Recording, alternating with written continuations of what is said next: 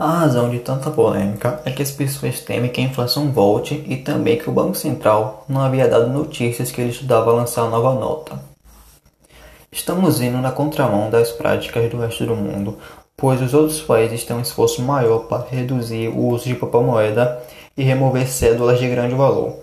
Isso ocorre pois existem outros meios de pagamento que não utilizam dinheiro físico e também que dificulta transações ilegais, tráfico de drogas, corrupção, entre outras coisas.